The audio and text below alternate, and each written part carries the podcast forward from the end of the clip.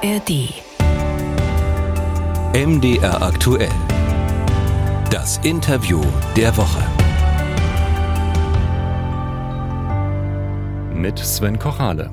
Die geplante Intel-Ansiedlung in Magdeburg gilt als Wirtschaftswunder. Sie ist die größte Investition in Sachsen-Anhalt seit der Wende. Der US-Chip-Konzern will hier Halbleiterwerke bauen und dafür 17 Milliarden Euro in die Hand nehmen. Doch in die Euphorie mischen sich längst kritische Töne. Es geht zum Beispiel um die Frage, ob die vielen Fördermittel gerechtfertigt sind und ob überhaupt die strukturellen Voraussetzungen gegeben sind mit Fachkräften, Wohnungen oder Energieversorgung. Besonders skeptisch hatten sich zuletzt die Wirtschaftsforscher aus Halle vom IWH geäußert und sich dafür heftige Vorwürfe aus der Landespolitik anhören müssen. In dieser Woche nun hat der Wirtschaftsminister des Landes das IWH besucht und versucht, die Wogen zu glätten. Über den Streit reden wir mit dem ehemaligen Oberbürgermeister von Magdeburg, Lutz Trümper. Er berät die Stadt bei der Intel-Ansiedlung. Ich grüße Sie. Ich grüße Sie auch aus Magdeburg nach Leipzig. Wie erleben Sie denn die Kritik aus der Wissenschaft an der Standortentscheidung? Ich kann die Kritik von Wissenschaftlern finde ich immer sozusagen äh, gut, wenn sich Wissenschaftler einmischen und melden. Ich kann nur in dem äh, Feld sozusagen nicht erkennen, dass hier eine wissenschaftliche Expertise dahinter liegt, wo man sagen kann, da ist eine Untersuchung gemacht worden, wie ist die Wohnsituation in Magdeburg, wie ist die Fachkräftesituation und wie kann das sozusagen ausreichend sein, um so eine große Ansiedlung auf den Weg zu bringen. Das, äh, das fehlt mir. Das ist einfach eine pauschale Aussage nur. Da fehlen die Fachkräfte und da fehlen die Wohnungen. Und bei Wohnungen stimmt es äh, definitiv nicht. Das weiß ich also hundertprozentig, dass wir genügend Wohnungen haben. Wir haben in den letzten sieben Jahren in Magdeburg über 12.000 Menschen aufgenommen, die jetzt zusätzlich bei uns wohnen, ohne große Probleme.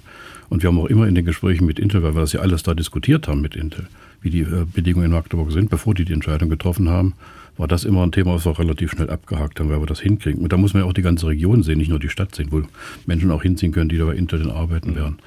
Wenn wir mal beim Thema Wohnungen gerade bleiben, Sie sagen, das ist relativ schnell abgehakt worden. Sind es aber auch die richtigen Wohnungen? Was stellt denn Intel da zum Beispiel für Ansprüche? Eine ganze Palette. Natürlich ist klar, wenn ich jetzt äh, Mitarbeiter habe, die im Führungssegment arbeiten, die suchen natürlich Häuser, die suchen auch Wohnungen in guter Lage an der Elbe. Da spielt sozusagen eine Miethöhe von 10 Euro keine große Rolle. Es gibt aber natürlich auch viele Arbeiter, die normal in der Technik arbeiten, die im normalen Segment arbeiten, wie viele Magdeburger auch. Und wir haben in der Stadt, das hat ein Gutachten gezeigt, das wir vor vier oder fünf Jahren mit einer Hamburger Firma gemacht haben, in allen Segmenten ausreichend Wohnungen.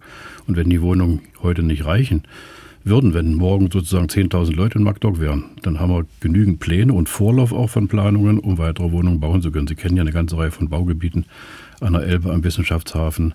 Die beiden äh, Gradenspeicher, die ausgebaut werden, in äh, Ottersleben wird gebaut. Also es ist genügend Potenzial da, weil die Fläche in Magdeburg so groß ist, dass wir 30, 40.000 Menschen noch aufnehmen könnten. Wir hatten ja mal 280.000 Einwohner, haben wir heute noch 230. Da ist überhaupt kein Problem, da diese Wohnungssituation zu lösen. Dennoch sagt das IWH, in Sachsen-Anhalt würde ja niemand Schlange stehen, um hier arbeiten zu dürfen und spielt natürlich auf diese Rahmenbedingungen an. Haben Sie möglicherweise doch bei den ganzen Planungen Punkte ähm, zu schnell übergangen oder nicht berücksichtigt?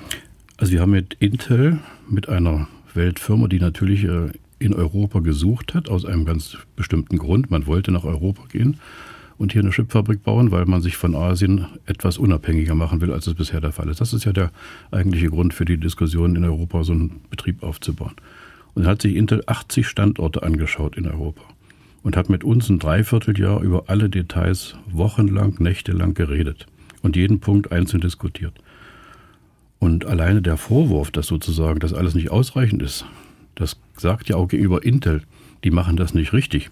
Die überlegen sich nicht, was sie tun. Aber wenn jemand 17 Milliarden in den ersten Schritt investieren will, der überlegt sich sehr wohl, was er tut. Und der hat diesen Standort ausgewählt aus 80 verschiedenen Standorten in ganz Europa. Und von daher kann man da ganz gelassen sein und auch sicher sein, dass der Standort die Bedingungen, die Intel braucht, erfüllt. Dennoch kommt Intel natürlich auch mit Vorstellungen, auch mit Forderungen. Die Ansiedlung wird Milliarden kosten aus öffentlichen Töpfen. Da reden wir über Landesgeld, Bundesgeld, EU-Geld. Im Raum standen da erst diese knappe sieben Milliarden ähm, Subventionen. Jetzt drehen wir schon über zehn Milliarden. Wie bedenklich ist das?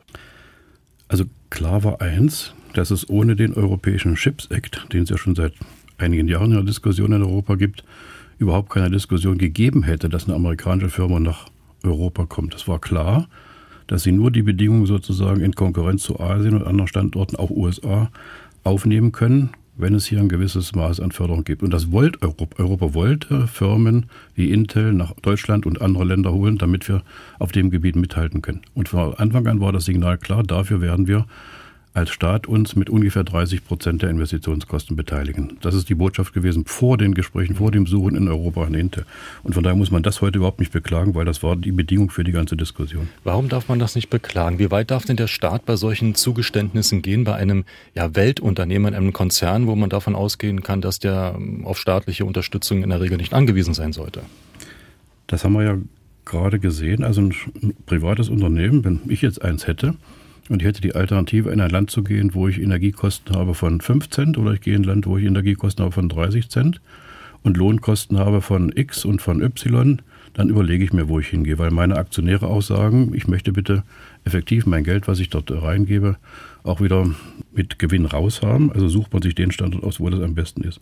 Und Europa ist teuer, das wissen wir. Darum sind ja auch die ganzen Unternehmen aktuell in Asien, weil es da preiswerter bisher war.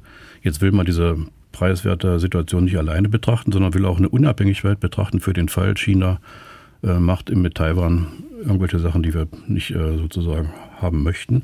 Und das ist ja der Grund, warum das alles gemacht wird. Ich möchte sozusagen für den Fall der Fälle, dass in Taiwan was passiert, genügend Chipproduktion in der Welt haben, damit ich als Europa und USA unabhängig bin von Einfluss in Asien. Bei dieser globalen Strategie kann ich mir vorstellen, geht das ähm, Institut für Wirtschaftsforschung in Halle auch mit. Aber warum glauben Sie, dass das IWH sich keinen konkreten Eindruck verschafft hat über die Situation in Magdeburg? Das kann ich nicht sagen. Ich kann auch sagen, dass diese globale Aussage von dem Chef, von Herrn Grob, ich für Grund falsch halte. Der sagt ja immer noch, dass so eine Chipproduktion in China viel preiswerter wäre.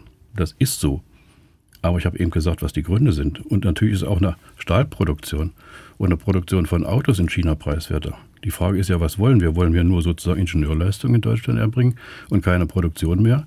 Dann kann man diesen Weg gehen. Ich halte den für falsch, dass man so rangeht. Das war ja auch vorher die Argumentation, die ich noch viel dramatischer empfunden habe als in der Energiekrise. Da sind wir wieder bei staatlichem Geld. Da hat der Staat, die Bundesregierung gesagt, wir unterstützen alle Unternehmen und reduzieren den Energiepreis, damit die Unternehmen überhaupt wettbewerbsfähig weiterarbeiten können. Da war die Botschaft von Herrn Grob. Mhm. Energieintensive Unternehmen darf man nicht fördern, weil der Energiepreis bleibt auf Dauer hoch. Das würde heißen für Deutschland. Keine Glasindustrie, keine Keramikindustrie, keine Stahlindustrie, keine Kupferindustrie. Dann sind wir doch komplett vom Ausland abhängig. Also diese Strategie sozusagen, dieses Vorgehen, halte ich für grundfalsch und ökonomisch auch für keine gute Empfehlung sozusagen an Regierung zu geben, so vorzugehen, weil man sich damit als Land völlig sozusagen in die Ecke begibt. Wo wir Rein Kropp schon aufgerufen haben, den Präsidenten des IWH, er kann sich auch vorstellen, dass solche Fördergelder vom Staat auch an Bedingungen geknüpft werden. Wir hören mal äh, rein, wie er das skizziert. Ich glaube, die richtige Strategie wäre, Forschung und Entwicklung stärker zu fördern. Dieses Geld, was wir da für Chipfabriken ausgeben, könnten wir auch in Forschung und Entwicklung stecken, möglicherweise an Universitäten, möglicherweise auch in Privatunternehmen, aber in der Entwicklung von Zukunftstechnologien, gerade was den Übergang zu grüner Energie angeht, da sollten wir investieren und nicht so sehr in die Produktion von Produkten, die wahrscheinlich am Ende woanders billiger hergestellt werden können. Das haben wir gerade schon ein bisschen angerissen. Ja. Aber hat die Politik da möglicherweise nicht gut genug verhandelt? Nein, ich halte das, was er gesagt hat, für falsch. Wenn wir in Zukunftstechnologien äh, investieren wollen, wie Windenergie, Solarenergie, geht das doch definitiv alles nicht ohne Chips. Es gibt doch keine äh, Maschinen mehr, keine Anlagen mehr, die nicht sozusagen gesteuert werden müssen, auch mit Mikroelektronik. Die brauche ich doch genauso dafür. Und von daher ist grundsätzlich es richtig, dass man Forschung auch äh, finanziert. Aber wenn ich jetzt mal die Summe nehme, die wir hier gerade jetzt äh, diskutieren, sieben oder zehn Milliarden, wenn ich die in Forschung stecke, da brauche ich tausende Wissenschaftler. Und die stehen ja seiner Meinung nach auch nicht Schlange, um nach Sachsen-Anhalt zu kommen. Also von daher beißt sich da die Katze in den Schwanz. Wir brauchen beides. Wir brauchen Forschung und wir brauchen aber auch Industriearbeitsplätze für Menschen, die nicht studiert haben. Wir haben eine große Palette von Einwohnern in Sachsen-Anhalt und die sind nicht alle an der Universität oder woanders äh, tätig, wo sie Geld verdienen. Wir brauchen auch Arbeitsplätze für den normalen Menschen, der einen 10. Klassenabschluss hat, der eine Ausbildung gemacht hat. Auch der muss eine Chance haben, bei uns im Land sich zu finanzieren. Ein anderer Kritikpunkt ist, ähm, dass Magdeburg keinen ICE-Anschluss ähm, hat. Wie wichtig ist sowas in den Verhandlungen mit so einem Konzern? Das ist der Punkt, der mich am meisten ärgert, weil ich da 20 Jahre mit dem Thema sozusagen unterwegs war und wir es nicht geschafft haben in Sachsen-Anhalt, weil wir damals die Fehlentscheidung haben zugelassen, dass der ICE über Stendal fährt. Das war ja damals die glatte Fehlentscheidung, wo wir alle dachten, Äh, die halten ihre Versprechen, die Bahn. Damit hat der Bahnchef Dürr, der hieß damals so, gesagt, nein, ihr braucht keine Bedenken haben. Weiterhin fahren ICEs über Magdeburg auch nach Berlin. Und dann wurden die immer weiter eingeschränkt. Das ist ein Riesennachteil für die Stadt. Und darum steht das auch mit in dem auch von mir unterschriebenen Papier mit Intel, dass wir uns gemeinsam bemühen bei der Bundesregierung, dass eine ICE-Anbindung auch wieder nach Magdeburg kommt. Intel möchte ja von der Gesamtsituation nicht nur die 17 Milliarden, sondern das Vierfache investieren über einen Zeitraum von 30 Jahren. Und äh, wenn wir in der zweiten, dritten Stufe sind, dann muss auch eine ICE-Anbindung in Magdeburg hergestellt sein. Das ist völlig korrekt. Aber was kann dazu führen, dass Magdeburg diesen Anschluss bekommt? Ja, das, sind die Zeichen? Dass wir hier ein, äh, ein, Zentrum entwickelt haben, wo viele ausländische Arbeitsplätze sind, wo viele Leute auch hinkommen und arbeiten und forschen. Und von daher hat man dann ganz andere Argumente, als wir das vielleicht im Moment haben. Magdeburg ist dabei, sich auch zu internationalisieren mit solchen Ansiedlungen. Was Wirtschaftsforscher aus Halle auch bemängeln, ist zum Beispiel, dass es zu wenig englischsprachige Schulen geben würde, um genau diese Facharbeiter, die hier gebraucht werden, abbilden zu können, auch mit den Familienhintergründen. Fehlt es an solchen Schulen? Ja, aber es gibt äh, trotzdem gibt es schon welche. Wir haben sogar Kindergärten, die zwei- und dreisprachige Kinder sozusagen aufnehmen. Wir haben auch äh, englischsprachige Schulen schon, ab der Grundschule sogar, in mehreren Bereichen. Aber was stimmt, ist, dass wir eine Schule oder mehrere Schulen brauchen, wo man komplett Englisch unterrichtet. Und da sind wir gerade dabei. Wir als Stadt und auch das Land äh, eine Philosophie entwickeln und haben auch mit privaten Anbietern von solchen Schulen schon gesprochen, weil das hat ja noch ein bisschen Zeit, sozusagen so eine Schule in Magdeburg zu etablieren. Aber klar ist, dass wir das brauchen und das werden wir auch machen. Und das steht auch in dem Papier mit Intel unterschrieben drin. Sie hören das Interview der Woche hier bei MDR aktuell mit Lutz Trümper, Ex-Oberbürgermeister von Magdeburg und aktuell Berater der Stadt bei der Intel-Ansiedlung. Wenn wir mal auf die Reaktionen zu sprechen kommen, die die Wissenschaftler aus Halle da ausgelöst haben, da ist sehr viel Ärger in der Politik zu vernehmen, in der Landespolitik. Ähm, hat sich da die Auseinandersetzung ähm, so hochgeschaukelt inzwischen, dass es schwierig wird, die Debatte überhaupt wieder einzufangen? Ja, man muss eins wissen, wenn man über ein Thema diskutiert und hat verschiedene Meinungen, dann kann man sagen, wie das jetzt auch viele eingeworfen haben, bleibt doch mal auf einer sachlichen Ebene, das ist korrekt. Aber hier geht es ja um, um das System, hier geht es um die Frage, die das IWH und vor allen Dingen der Chef in die Waagschale wirft. Der sagt ja, die Ansiedlung macht keinen Sinn. Der sagt, die, wir brauchen die nicht. Wir dürfen das Geld dafür nicht ausgeben. Wir brauchen in Sachsen-Anhalt diese Ansiedlung nicht. Und das ist natürlich ein K.O.-Kriterium. Da kann man ja nicht ruhig bleiben. Wenn wir uns alle über 30 Jahre intensiver Debatte freuen, dass wir endlich mal in Sachsen-Anhalt so eine Großansiedlung hinbekommen haben, die hier sozusagen einen riesen Fortschritt und auch eine Sogwirkung entfalten will. Und da kommt ein anderer und sagt, wir brauchen das hier nicht. Da kann man ja nicht sagen, ist so mal ein bisschen mal Diskussion, sondern da muss man schon auch Härte zeigen und sagen, dass das eine völlig falsche Ansicht ist, weil das wird Sachsen-Anhalt und Magdeburg in ganz andere Dimensionen bringen.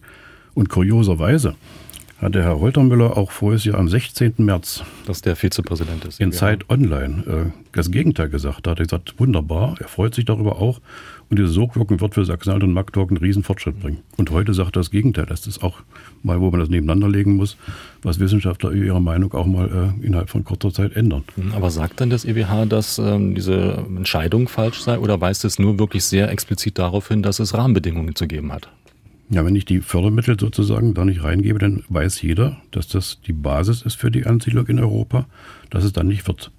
Völlig klar ist das so. Also damit ist die Aussage, wir brauchen das hier nicht. Er hat gesagt, es geht auch billiger in China, wir sollten in Zukunftstechnologien investieren. Ich weiß gar nicht, was er damit meint.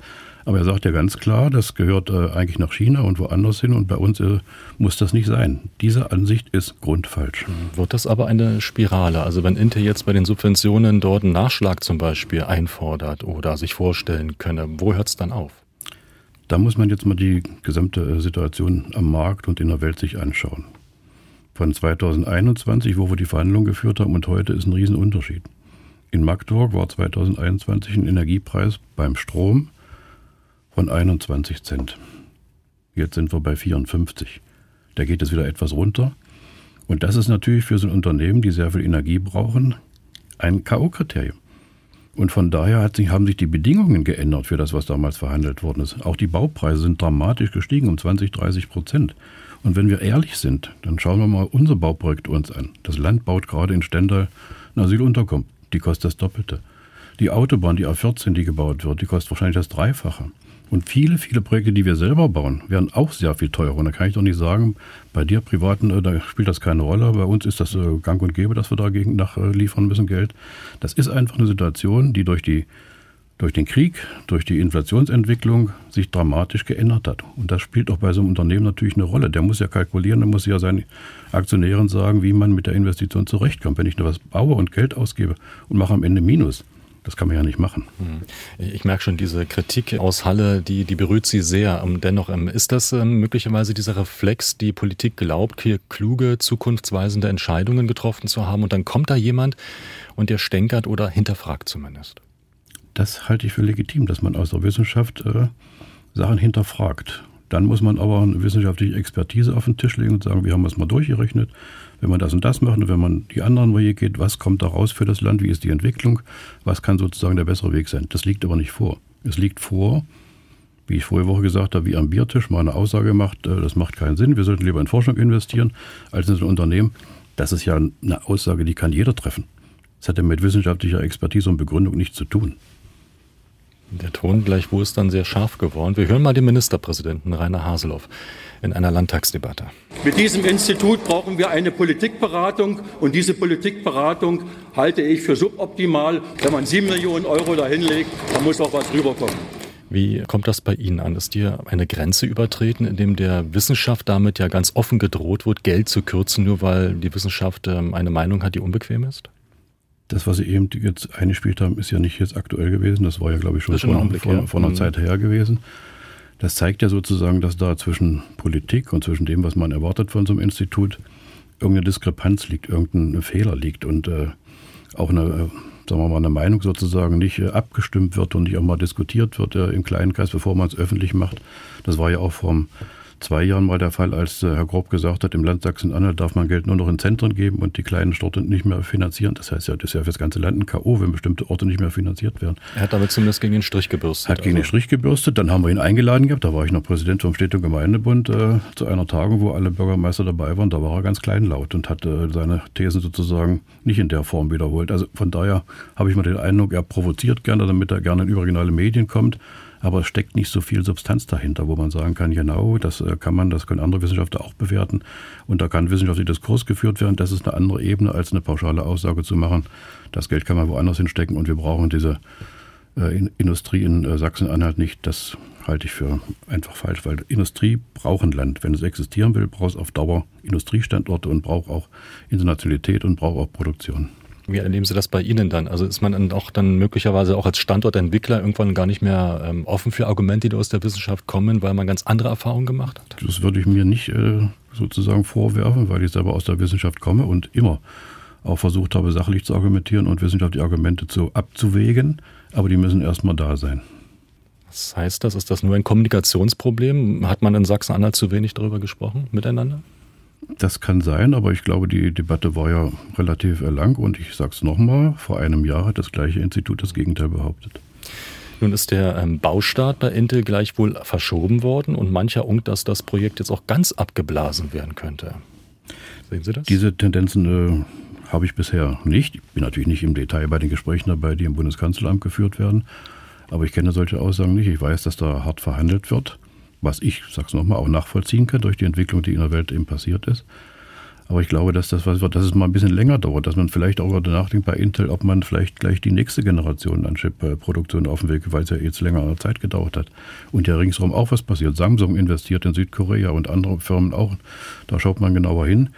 Ein Jahr später wäre nicht schlimm, aber wir haben auch noch eine Menge Arbeit als Kommune und als Land zu tun, um die Bedingungen dafür auch herzurichten, die wir in dem Vertrag ja versprochen haben. Schaut man bei Intel jetzt auch deshalb genauer hin, weil dieser Streit in der Welt ist zwischen der Politik und solcher wissenschaftlichen Einlassungen? Also zum Glück kann ja Intel auch abwägen. Da ist die eine Meinung, dann sind die anderen Meinungen da. Und ich glaube, da kommt man sehr schnell zu der Entscheidung, dass die meisten Partner, mit denen man im Land äh, Verträge gemacht hat, das wollen und dazu stehen nach wie vor und sich anstrengen, dass es auch Realität wird. Wie muss ich mir diese Standortpolitik äh, gerade bei Ihnen auf dem Tisch jetzt überhaupt vorstellen? Worauf werden Sie jetzt auch Wert legen oder mehr Wert legen? Na, was wir aktuell machen, ist, dass wir die die Bedingungen, das, sind, das ist eine Heidenarbeit, die wir auf dem Weg machen. Wir müssen Wasserleitungen verlegen, wir müssen Stromanschlüsse schaffen, wir müssen Gasleitungen verlegen, wir müssen Straßen bauen, wir müssen Schulen bauen. Das ganze Paket. Was äh, das IWH beklagt hat, was nicht da ist. Das wissen wir natürlich auch. Das muss jetzt ja realisiert werden. Und da sind wir ja mitten dabei und das kostet eine Menge Arbeit und eine Menge Geld. Und da müssen wir uns alle jetzt gewaltig anstrengen, dass wir das organisiert bekommen. Und das ist unsere Aufgabe. Und Intel wird dann, wenn wir unseren Teil erfüllen, ihren Teil erfüllen, auf ihrem Grundstück, was sie gekauft haben, dann ihr Werk errichten. Ist das vorstellbar, dass bei diesen Gesprächen auch das IWH mal dabei sein wird? Gerne. Nehmen wir als Einladung. Dankeschön. Dem ehemaligen Oberbürgermeister von Magdeburg, Lutz Trümper. Er berät die Stadt bei der Intel-Ansiedlung. Herzlichen Dank für das Gespräch. Keine Ursache.